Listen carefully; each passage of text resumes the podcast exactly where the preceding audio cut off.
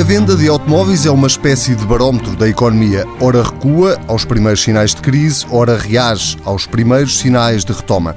Um dos principais players no mercado nacional é a SIVA, a Sociedade de Importação de Veículos Automóveis. A empresa está a completar os 30 anos de atividade e no final de 2016 registrou o melhor ano de vendas desde 2010. Chegou aos 31.513 veículos vendidos. Em Portugal vende automóveis das marcas Volkswagen, Audi, Bentley, Lamborghini, Skoda e Volkswagen Veículos Comerciais. Tem sede na Azambuja, um parque com uma capacidade até 90 mil veículos por ano e emprega 262 pessoas. O convidado desta semana é Pedro de Almeida, o novo administrador executivo da CIVA. Olá, seja muito bem-vindo. Seja bem-vindo. Olá, bom dia, obrigado. Esta é a primeira entrevista que dá desde que assumiu estas eh, É. funções. Um, Exatamente. Diga-nos uma coisa, o crescimento do produto interno bruto que se está a registrar em Portugal, que se registrou sobretudo no primeiro trimestre, já se traduz também na venda de automóveis? Traduz e, e- pegando aqui nos números de- do, do crescimento do primeiro trimestre, que é o que eu tenho mais presente, reflete um pouco aquilo que é, que é o crescimento do, do- do mercado automóvel, que é se nós se nós olharmos, se nós partirmos o, crescimento do PIB em cada uma das suas componentes, nós vemos que o que mais cresceu no primeiro trimestre foram as exportações e foi o investimento. Eh, o consumo das famílias, menos, cresceu menos. E se olharmos para trás e, e- e- e- marcarmos como ponto 100 eh, eh, o, o- o nível do PIB antes da crise, no, primeiro, no segundo trimestre de, de- de 2008, o que é que se vê? Vê-se que no caso do investimento, apesar de ter sido a segunda componente que mais cresceu neste, neste primeiro trimestre, está ainda abaixo do índice 100, está muito abaixo do índice 100, está para aí no índice 66 ou 67, enquanto que as exportações está no índice 137 e o consumo das famílias está no índice 98. Isto passando agora para o, para, para o mercado automóvel, que se reparte também ali em, várias, em, várias, em vários segmentos. Temos o segmento dos clientes individuais, que no fundo são o reflexo do consumo das famílias, e que eu acho, eu não sei o número exato, qu- qu- quanto é, quanto, é que representava essa fatia em 2008, mas eu acho que estará ainda abaixo do que era, do que era 2008. Depois temos a, a componente das frotas, que também deverá estar abaixo do que era em 2008. E temos a terceira componente, que é a componente que está ligada com as exportações, com as exportações de serviços, que é o turismo, e que é o, o, o rentacar. E o rentacar cre- cresceu muito. Ou seja, se nós olharmos para o, para o mercado como um todo, nós vemos que está ao nível do que era antes de 2008, portanto é um mercado de 200 e tal mil carros de passageiros por ano, que caiu para, para baixo de, de, de, de 100 mil, chegou a 95, e voltou aos 200 e tal. Só com uma estrutura bem Diferente. diferente do que o que era de antes. O, o exemplo do, do rentacar, na época, representava cerca de 12% do mercado, agora representa quase 25%, não é? e, portanto, de alguma forma é um reflexo desse, dessas componentes do, do, do PIB. Em maio houve um mês, portanto, muito bom do ponto de vista do comparativo homólogo. Abril já tinha sido um bom mês face a março na venda de automóveis e acredita que este crescimento veio para ficar. Eu acho que acho que o mercado vai crescer, vai crescer menos do que nos anos dos dois- nos, dois- nos três anos pas- passados, mas vai vai crescer alguma coisa. Não sei se no final do ano che- chegaremos ao crescimento de 7, vírgula qualquer coisa por cento que é o que é o crescimento acumulado ah, até maio, mas acredito que, que cresce algo que, que- que continuará a crescer alguma coisa, não é? Não chegará aos dois dígitos com certeza. Eu diria ali no mid one digit. O que é que estima, eh, sendo este setor, o automóvel, um bom barómetro para a economia e tendo em conta o que aconteceu no primeiro trimestre, o que é que estima para este segundo eh, trimestre do ano? E, sobretudo, para o segundo semestre, é um bocadinho aquilo que estava a dizer em relação ao, eu, à previsão eu do estimo, é, é, é, é difícil adivinhar 1 ou 2% de, de, de diferença no, no, no mês a mês, não é? Estamos a falar de, de, um, de um mercado de 20 mil carros por mês, portanto 1 ou 2% é, é, é difícil de estimar, mas eu estimo que vai crescer na ordem dos 5 a 7% como, como cresceu a- até agora, não é? E se abrirmos aqui o espectro do negócio automóvel para o país, acredita que este crescimento é sustentável a nível nacional, tendo em conta os indicadores que nós conhecemos, nomeadamente o peso do turismo ainda, que se faz sentir? Uh, tenho algumas dúvidas. tenho algumas dúvidas. É sustentável se, entretanto, uh, o consumo das famílias começar também a, a, a crescer. Ou seja, não acho que seja uh, sustentável este crescimento, por exemplo, do setor do rentacar, da forma como ele tem crescido nos últimos, nos últimos anos. E em relação ao crescimento da uhum. economia propriamente dita, da economia portuguesa? Eu sou otimista. Vim de um país. É otimista onde... realista, é otimista. Moderado, moderado. Sou otimista realista. Sou As várias categorias realista. do Presidente da República. Sou otimista realista. Uh, e portanto acredito que. Acho que. acho que a nossa economia tem, tem problemas para, para resolver que talvez não sejam uh, tão visíveis no, no, nosso dia a dia, mas acho que Tais como? acho que as boas notícias são, uh, são evidentes e quer dizer e não, não, não podemos negá-las, não é? Que problemas é que Tais como não a, são a tão estrutura visíveis? do setor bancário. De, quer desenvolver esse uh, tópico? a estrutura de capital do setor bancário Está desequilibrada? É pouco sustentada? É, parece pouco sustentada, parece a melhorar, o que, o, o que é boa, mas, mas quer dizer, não, não podemos não podemos dizer que Portugal hoje tem um setor bancário, que os bancos em Portugal estão desafogados e que estão com muita liquidez, não é? Então, uh, uh, e, portanto, acho que isso é sempre fundamental para uma economia começar a crescer a sério, uh, ter um setor bancário com fogo. Mas acha que o que está a ser feito está a ir no bom caminho? Acho que sim. Eu não conheço em detalhe o que está a ser feito em cada um dos bancos, mas em geral acho que está no bom caminho. A gente vai ouvindo notícias positivas de algum dos bancos no, no, de alguns dos bancos no dia a dia, não é? E falando, falando de banca, aproveito para falar aqui também do crédito automóvel. O crédito automóvel tem crescido e acompanhado o elevado crescimento também que houve do crédito ao consumo das famílias ao longo dos últimos meses? Tem crescido de que, de, Tem que, de que não é que sei se na mesma ordem de grandeza uhum. do, do, do, do, crédito uh, particular em, em, geral, mas, mas, mas tem crescido. Mas mais uma vez também cresce em seg, uh, uh, cresce nos mesmos segmentos em que o mercado cresce. O próprio rentacar Uh, uh, começou a, a, a, a, financiar os seus próprios carros com, com, com, empresas de crédito automóvel ou empresas de, de renting. Uma, uma, das eh, realidades que hum, por vezes deixavam as pessoas confusas, durante, sobretudo durante os anos da crise, era a, eh, a eh, assistirmos à tendência de uma queda na venda de automóveis em geral, mas um, um crescimento muitas vezes dos, do segmento dos carros de luxo, mesmo durante aqueles anos de crise.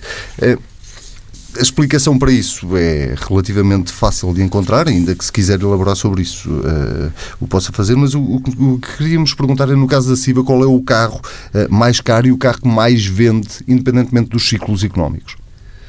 Olhe, falando nos carros de luxo, luxo, nós temos um, um, departamento dentro da CIVA que é precisamente a divisão das marcas de luxo que, que já falámos aqui, que é Bentley e, e Lamborghini. Uh, e isso é talvez o exemplo, o exemplo extremo para, para, para explicar essa, essa realidade que, que, que, falou, que é o número de carros vendidos por ano é muito baixo, não é? Vendem-se entre Bentley e Lamborghinis, poderá-se vender-se entre 10 e 15 carros. Se se vender 15 em vez de 10, é um crescimento de 50%. Como nós normalmente analisamos crescimentos por percentuais, não é? Mais um ou dois carros é logo um percentual muito maior. Portanto, isso é uma das, das razões porque as marcas premium, uh, por vezes, apresentam crescimentos maiores. Uhum. Segundo, porque quem tem dinheiro para pagar um, um, um, Bentley ou um Lamborghini provavelmente tem esse mesmo dinheiro com crise ou sem crise, não é? E, e acredita que os portugueses um, terão aprendido pouco com a crise? Podemos voltar eh, aos velhos tempos do excesso de crédito, do excesso de crédito com demasiado risco? O que é que vai ver nos comportamentos uh, dos clientes de, do seu negócio? Eu acho que, enfim, isso é um, é um bocado é, um bocado fazer futurologia e psicologia ao mesmo tempo, mas uh, eu acho que aprenderam. Agora, quanto tempo, quantos anos é que essa uh, aprendizagem vai ter uh, de facto impacto no, no, no, dia a dia? Não sei, não sei se, se, a economia continuar a crescer e continuar a haver mais crédito, não sei se daqui a 5 anos não esquecemos todos o que se passou há 10 anos atrás, não é? E o que é que é preciso fazer para as pessoas não se esquecerem? é preciso uh, uh, lembrá-las do que aconteceu para trás e consciencializá-las do, dos riscos que, que, que, cada um de nós corre e a economia de um país corre por, por causa do excesso de dívida. Não é? Mas as marcas uh, estão mais cautelosas hoje em dia quando atribuem um crédito ou quando fazem acordos de crédito para uh, financiar a compra de um carro? Eu, acho, eu acho que hoje uh, há mais restrição do que havia em 2007 ou 2008, sem qualquer dúvida. Mas provavelmente há menos do que havia há três anos atrás. E quem é que deve lembrar as pessoas da crise que passaram até para as alertar? Deve ser uh, a concessão de crédito? Deve ser o governo, o primeiro-ministro? Quem é que deve fazer esse lembrete aos portugueses? Todos nós, inclusive os órgãos de comunicação social. É, em Portugal, o ano passado, assistimos ao desaparecimento de alguns representantes e de alguns distribuidores de marcas. É, estou a lembrar-me da SEAT, por exemplo, ou da BMW, e as marcas passaram a importar e a distribuir diretamente. Há quem diga que pode acontecer o mesmo à CIVA. É, é esse o caminho que está a pretender seguir? Eu não, não acredito, confio muito que, que a CIVA vai, vai, vai, vai manter por muitos e bons anos a importação das marcas que representa hoje em, em Portugal por duas razões. Primeiro, porque acredito no nosso trabalho, na forma como tratamos os nossos clientes, na forma como tratamos os nossos produtos e isso é reconhecido pelas fábricas. É um trabalho que já a CIVA faz, faz este ano 30 anos, portanto há 30 anos que representa a Volkswagen aqui em Portugal e sempre desenvolveu um bom trabalho, sempre teve uma boa relação uh, com as fábricas e isso é um ativo nosso muito importante para podermos manter a representação das marcas em Portugal. Em segundo, porque a própria estratégia do, do, do grupo Volkswagen como um todo não indica uma mudança efetiva de um caminho de, de, de, de, em países que não os países mercados mais maiores aqui, aqui na Europa de ter uma operação uh, própria e, e direta. Portanto, não acredita que vai haver alterações nesse processo, não, não é? que vai haver uhum. alterações nesse processo. Quando nós vamos comprar um carro, pagamos sempre uma fatura pesada de impostos, feliz ou infelizmente, depende do ponto de vista. O que é que deveria ser feito para aumentar a competitividade neste setor? É adepto de uma reforma fiscal? O que é que pode ser feito? Uh, obviamente tenho que puxar um bocadinho a brasa à minha sardinha e nesse aspecto acho que, acho, acho que é, é um exagero. Até se, se, nós fizermos um ranking dos países da Europa onde se paga mais impostos, Portugal deve ser o segundo ou o terceiro, né? portanto acho, acho que de facto o, o setor automóvel tem, uh, tem um exagero uh, de impostos em, em, em, em, cima de si. E se, se isso é uma restrição ao, ao crescimento do, do setor, eu acho que é um pouco, não é? Que, onde é que mexeria de imediato? No IA? Em que, em que imposto é que seria no mais ISV. determinante? Uhum. No ISV, sobretudo, o, o, o, que se nota em Portugal é que uh, o ISV tem duas componentes, não é? Uma componente cilindrada e uma componente de emissões, que eu acho muito bem. Uh, a componente cilindrada ainda é pesada. Portanto, quando nós comparamos uhum. o peso uh, dos impostos num carro 3 mil de cilindrada ou de mil de cilindrada com, com o mesmo carro, por exemplo, aqui ao lado em, em Espanha, a diferença no 3000 é muito maior. Portanto, o que eu acho é que uh, o, o, o, peso dos impostos nos carros de maior cilindrada é que é exagerado. Mas isso também é uma proteção teoricamente para o ambiente, pelo menos há esse discurso, não é? Que taxando os de maior cilindrada ou que serão mais poluentes, haverá essa proteção ambiental, não é assim? Uh, mais ou menos, porque se, se a componente do imposto fosse só a ambiental, o, o, o, impacto desse imposto nos carros de 3 mil comparado com os de 1000 centímetros cúbicos de cilindrada era muito menor do que o que é. Ou seja, a componente da cilindrada mais do que triplica uh, o, o, o, imposto de um 3 mil em relação a um mil, enquanto que as emissões não são o triplo do que, do que são num carro de, de, de mil centímetros cúbicos de, de cilindrada, não é?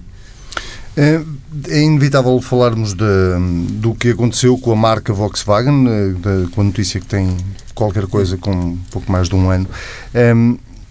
Qual é, ainda sente, eh, eh, em Portugal, neste caso concretamente, depois já podemos olhar para, para o quadro mais geral, ainda sente o impacto de, de, de, da polémica em torno das emissões na, nas vendas?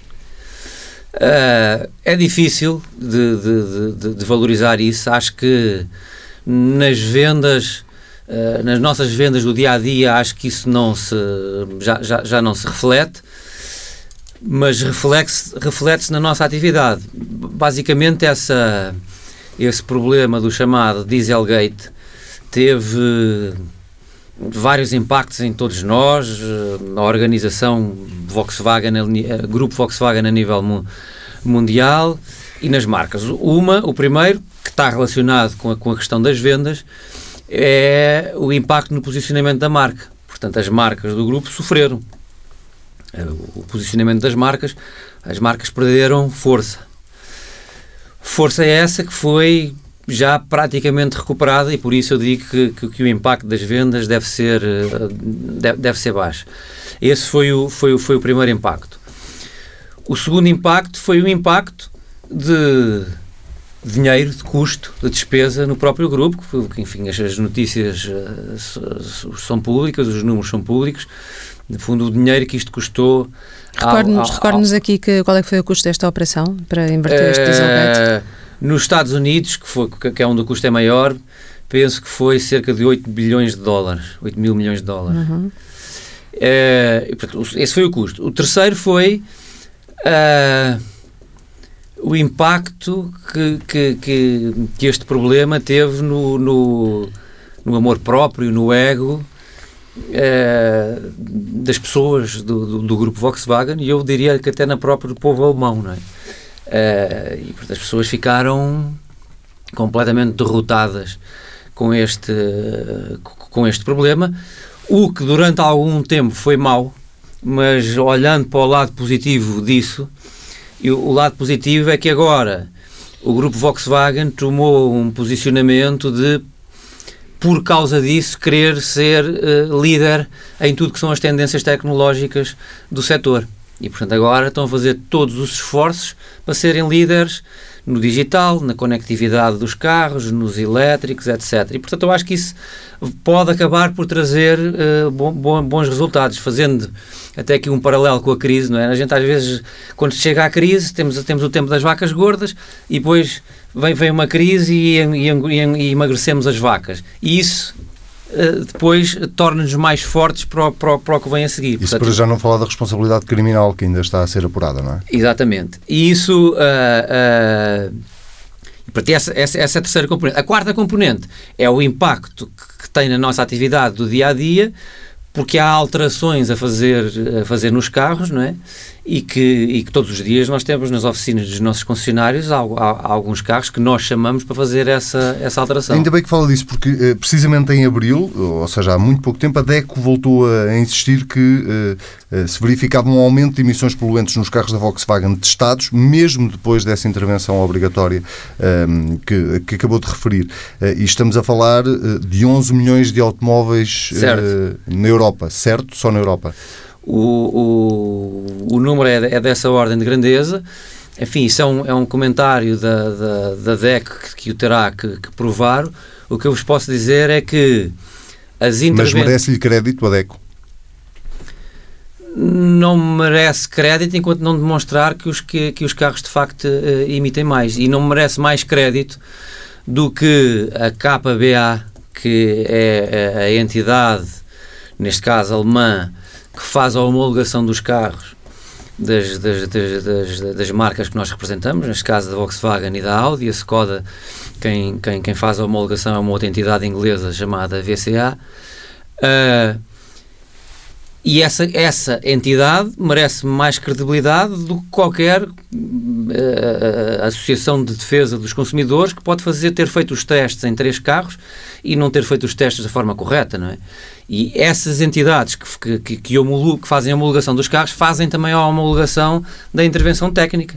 E, portanto, essas entidades aprovaram que a intervenção técnica que está a ser feita nos carros Volkswagen, Audi e Skoda não altera os níveis de CO2, não altera o consumo, não altera o barulho, não altera a potência, não altera o binário e não altera o tempo de vida do motor. E essas entidades sim merecem credibilidade porque são essas que estão, estão certificadas para avaliar efetivamente as intervenções que são feitas nos carros. E, portanto, com base nessas entidades, está em condições de garantir a todos os clientes Volkswagen que os carros que foram intervencionados estão de facto uh, com o problema corrigido. Então, de facto, que o problema corrigido. A não ser que não seja corrigido, a não ser que, que, a intervenção seja mal feita, o que é pouco provável, porque a intervenção é uma intervenção puramente software. Muito bem, e falou que esta crise toda, enfim, não só económica, mas do, do Dieselgate, obrigou no fundo a Volkswagen a ser aqui um bocadinho o player uh, ou o pioneiro nesta questão dos carros elétricos, nesta tendência do futuro. Como é que a CIVA entra nesta equação e nesta aposta da Volkswagen? Eu acho que a CIVA continua a, a desempenhar um, um papel. O, o ponto que estamos a tocar é um ponto de, de, de, uma, de uma forte mudança que estamos a verificar no, no setor automóvel. Uhum. E, e, eu acho que nesta fase de mudança, que vai demorar uns anos, mas que é uma mudança, eu diria, quase revolucionária, os, os, um importador como a CIVA continuará a desempenhar um papel fundamental e, e, e muito relevante, porque apesar das conectividades do digital, uh, a gente precisa de falar com os clientes e olhar para os clientes e não, nós não vamos ser robôs. Uh, e, portanto, a presença local de distribuidores de carros fisicamente continua a ser uh, fundamental. De, Deixe-me só voltar aqui atrás para, para tentar quantificar de alguma forma quanto é que é este caso do Dieselgate que impacto é que teve em números nos, na, na, nas vendas em Portugal? Consegue estimar isso? Não, em vendas não lhe consigo dizer com qual o percentual de vendas que isso é muito difícil de, de, de, de, falar isso porque quer dizer de um ano a gente pode comparar as vendas de um ano para o outro eh, e, e, e, e repare que em 2016 como começou por dizer foi o ano que a Siva mais, mais, mais, venze, mais vendeu desde, desde antes da crise não é? Eh, eh, a Volkswagen no mundo pela primeira vez em 2016, uh, ah, foi a marca que mais vendeu no mundo inteiro, sem sequer ter esse, tem, sem sequer ter esse objetivo, no ano a seguir ao problema do, do, do, Dieselgate. E, portanto, só comparando números de um ano para o outro ou de mês para mês é muito difícil, porque há ali vários uh, impactos divergentes, uns que fazem aumentar as vendas e esse que provavelmente fez diminuir um, um, um pouquinho as, as, as vendas. Portanto, é muito difícil medir isso o, que se, o, que se, o, que se, nota e o que se verifica em termos uh, uh, práticos é que, e sobretudo na venda ao, cliente individual, é muito difícil medir. O que se viu foi que, por exemplo, em alguns países, como na, na, na Coreia, a Volkswagen teve proibida de vender durante uma série de meses. Não sei se já está já, já, já, já começou a vender outra vez ou não. Houve uma ou outra empresa americana, multinacionais americanas, que durante algum tempo bloquearam as marca, a marca a Volkswagen. Agora, o impacto no cliente individual é muito difícil de medir. E como é que se explica esse crescimento das vendas com todo este problema? Houve uma aposta maior na comunicação, na publicidade, desceram os preços? Os, os não, mercados, não, é só pelo consumo, certamente, tendo em conta o escândalo que foi, não é? Porque os, os mercados em geral na Europa que cresceram e, sobretudo, porque o mercado na China continua a crescer muito. Né? Portanto, o, o, o, crescimento da Volkswagen no mundo uh, foi muito sustentado por o crescimento da China. Muito bem. E em relação já agora aos veículos elétricos, que crescimento é que espera que venham a ter 2017, 2018? Ah, Qual é, que é a expectativa? É falar. O que eu lhe posso dizer é que em, em 2021 entra uma nova uh, regra para o limite de, de, de emissões. Tá? E esse limite de emissões é medido marca a marca em função do número de carros que vendem na Europa num, num ano. É? E, e, a redução é forte, porque vai reduzir, reduzir de 130 uh, gramas por quilómetro para 95 gramas por quilómetro. E não é possível essa redução de, de, de 130 uh, gramas por quilómetro para 95 gramas por quilómetro se não houver um percentual significativo de carros elétricos a serem vendidos. Quando eu digo significativo, comparado com o hoje. E quando eu digo significativo, será algo entre 10% a 20%. A 20%. Portanto, não dá para atingir 95 gramas por quilómetro se não se vender se cada uma das marcas não vender 10 a 20% de, de, de carros elétricos. E, portanto, eu acho que é nessa ordem de grandeza que vai ser o segmento de carros elétricos em 2020. Já agora deixe-me aproveitar a oportunidade, já que estamos a falar disto, para lhe pedir uma opinião sobre aquela que é a política atual nos Estados Unidos relativamente a estas matérias. Uh, Donald Trump acabou de anunciar a saída do, dos Estados Unidos do Acordo de Paris. Um, ehm, o que lhe pergunto é se isto é um retrocesso deste ponto, sobretudo do ponto de vista ambiental, e os carros, como sabemos, têm um impacto significativo, se é um retrocesso e se ao nível da marca Volkswagen há alguma intenção de recuar nos Estados Unidos uh, nesta matéria. Não acho que seja um retrocesso, é uma barreira à, evolução, à, velocidade da, evolução, mas não acho que seja um retrocesso.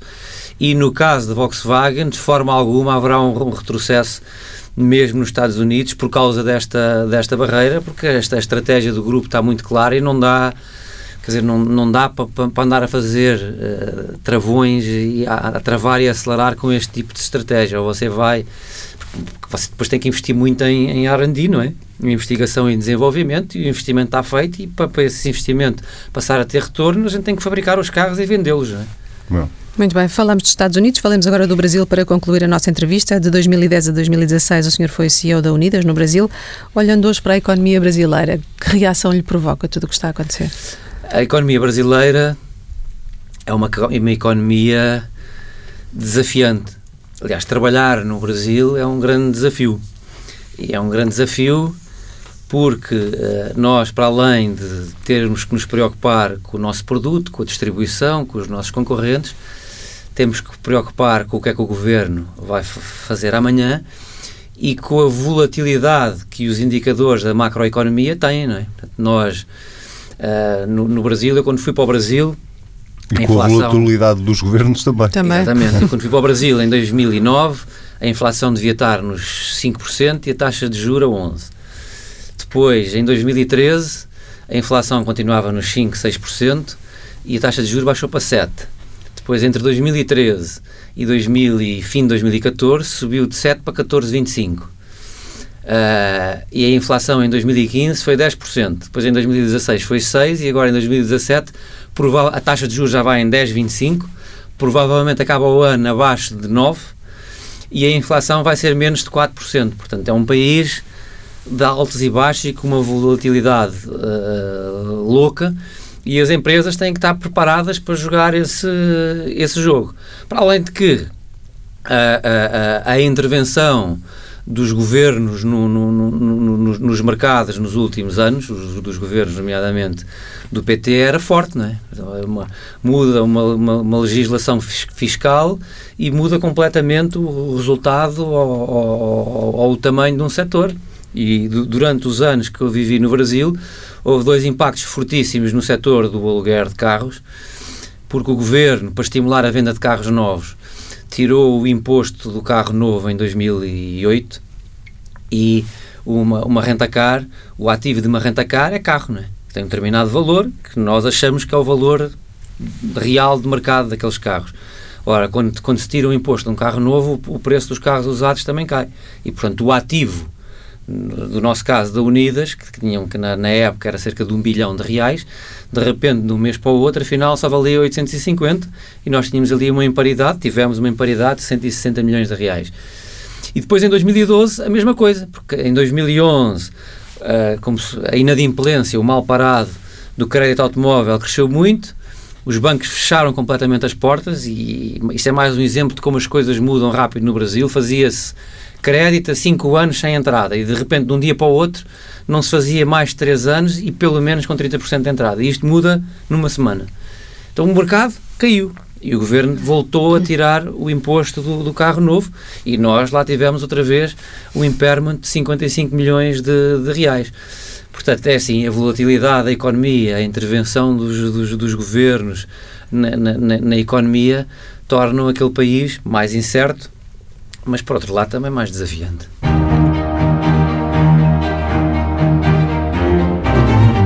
Vamos então ao nosso comentário semanal com o professor João Duque, seja bem-vindo. Estivemos aqui a falar da recuperação do mercado automóvel e, inevitavelmente, também da recuperação do crédito ao consumo. Eh, a pergunta é se eh, não há lições a tirar do passado recente sobre a forma como eh, o país lidou com o crédito ao consumo. Uh, sim, há, mas atenção, o crédito ao consumo não é mau em si, porque privilegia, permite que as pessoas antecipem uh, rendimento futuro e o transformem de alguma maneira uh, naquilo que é a satisfação das suas necessidades. Isso não é mau, Mas o crédito ao consumo é um importante elemento que pode estimular a atividade económica nacional e, portanto, não tem que ser para consumir apenas produtos importados. E, portanto, diabolizar o crédito ao consumo só por si, não. Agora vamos ver para que é que as pessoas aplicam e se está em conformidade com aquela capacidade de reembolso esse crédito ao consumo. Bom, e aí é que pode haver dúvidas. O que acontece também eh, tipicamente é quando há uma variação positiva do PIB, aumenta o número de automóveis, mas também não quer dizer que seja apenas para as famílias andarem a passear. Porque os automóveis comerciais também aumentam e acompanham, e aliás faz parte do investimento, é uma componente do investimento, o investimento, a despesa que se faz na aquisição de bens de viaturas comerciais. Portanto, a correlação é elevadíssima, Uh, os dados mostram isso e quer um, quer outro estão associados ao, ao, ao crescimento do PIB. E, portanto, não é mau que esse indicador seja positivo. Agora, se é excessivo face à capacidade do reembolso, isso é que é errado. Finalmente, uma, uma nota curiosa é que, ou melhor, chamada a atenção, a variação da compra e investimento em automóveis não está apenas dependente do ciclo económico, está muito dependente de fatores uh, como os fiscais porque, como nós sabemos, permite muitas vezes a, antecipação de uma alteração fiscal, puxar para um ano de uma forma excessiva a compra dos automóveis e, portanto, pode não haver uma total coincidência, mas digamos que, de um modo geral, é saudável quando há uma importação de veículos novos, porque nós não produzimos e, portanto, fazemos muitas componentes, mas não a produção total e, portanto, nesse sentido, a importação de produtos automóveis é um sintoma indicativo de que a saúde da economia está a melhorar. Uhum. E uma das notícias da semana não tem a ver com automóveis, mas tem a ver com a banca, tem a ver com a aquisição que o Santander fez do Banco Popular, foi fechada essa aquisição. Enfim, mais um banco que estava em grandes dificuldades, mas pelo menos desta vez não houve custos para os contribuintes. Haverá alguma virtude neste processo, professor? Bom, isto é, eh, está, digamos assim, o que aconteceu foi uh, seguir-se a cartilha da resolução do primeiro nível. O primeiro nível é perdem os acionistas porque o capital do banco foi vendido por um euro. Uh, e, portanto, a partir daí não houve mais, uh, aparentemente, qualquer influência. Agora, uh, se é suficiente ou não, e se, digamos que neste momento acredita-se que o Banco Santander, o, adquirente, consegue, junto do mercado, vir a financiar-se para ir buscar o capital necessário para fazer o aumento correspondente a este impacto na sua dimensão e na sua estrutura, significa que não haverá problemas e, portanto, os acionistas são apenas os responsáveis por isto e ficaram totalmente responsabilizados pelo sucesso da operação. E os contribuintes ficam salvaguardados, não é? Até agora. Até agora. Uhum. Uh, Diga-se de passagem que o Banco Popular em Portugal é uma agência, portanto, não é um banco suportado pelo nosso Fundo de Garantia de Depósitos, nem pelo sistema de investidores, portanto, não temos nada a temer de imediato. A minha única preocupação nesta fusão. Exceto é termos... os trabalhadores, não é? Porque nestes processos. Certo. Mas parece que também estão garantidos, está salvaguardada para já a sobrevivência, portanto, o local de trabalho não está posto em causa. Agora, o único problema é que, olhando do ponto de vista estratégico, nós concentramos no Banco Santander mais atividade dentro da Península Ibérica. E esse é o problema da espanholização, digamos assim, da Península Ibérica está a antecipar exatamente a próxima questão, que é eh, o Santander lá absorve mais um banco eh, e lá nos vem à memória a velha estratégia do Banco Central Europeu, que era de eh, ter na Europa cada vez menos bancos e cada vez mais bancos grandes. isso vai desembocar exatamente na questão da espanholização da banca, não é? Da espanholização da banca na Península Ibérica. Na Península Ibérica, porque no resto da Europa a estratégia do, do BCE parecia ser muito essa, não é? Pois, mas isso aqui é uma perspectiva que me parece errada porque nós uh, não damos saúde à banca europeia deixando para a Península Ibérica bancos ibéricos. Porque isso poderá ter um problema. É que se a Península Ibérica entrar em, economicamente em contração, isso põe em causa a sobrevivência dos bancos uh, ibéricos. E, portanto, esta fusão, a mim só peca por essa perspectiva. Era preferível que o Banco Popular fosse adquirido por um banco alemão e que o Banco Santander fosse adquirir uma Sparkasse alemã, um daqueles bancos locais, e então aí havia muito mais diversificação e compensações. Assim não. Nós estamos a arrumar para a Península Ibérica o que é dos ibéricos, mas uh, é um problema que, de facto, pode vir a resultar em maus lençóis quando as duas economias uh, uh, caírem. E só para lembrar, uh, o, maior, o nosso maior mercado exportador é a Espanha, com 25%, mais de 25% das exportações. Portanto, as duas economias estão naturalmente interligadas. Deixar para a banca, que é o reflexo da economia, o problema da Península Ibérica na Ibéria, para mim, é que é prejudicial. Uhum. E falando de outro tema da semana, é outra das notícias que marca a agenda, o processo que envolve a EDP e a RN. Sem entrarmos muito aqui no lado judicial, uh, ficou satisfeito com as explicações de António Mexia? Ah, o António Mexia uh, defendeu aquilo que me parece que é óbvio, que é um CEO está à frente da companhia, tenderá a fazer aquilo que é a defesa do interesse da companhia. Ponto. O processo pelo qual ele defendeu é de, ou está sob a justiça. Relativamente a esse aspecto, que me parece ainda de levantar eventualmente alguma preocupação, é a interligação da economia chinesa ou a influência da economia chinesa junto à portuguesa.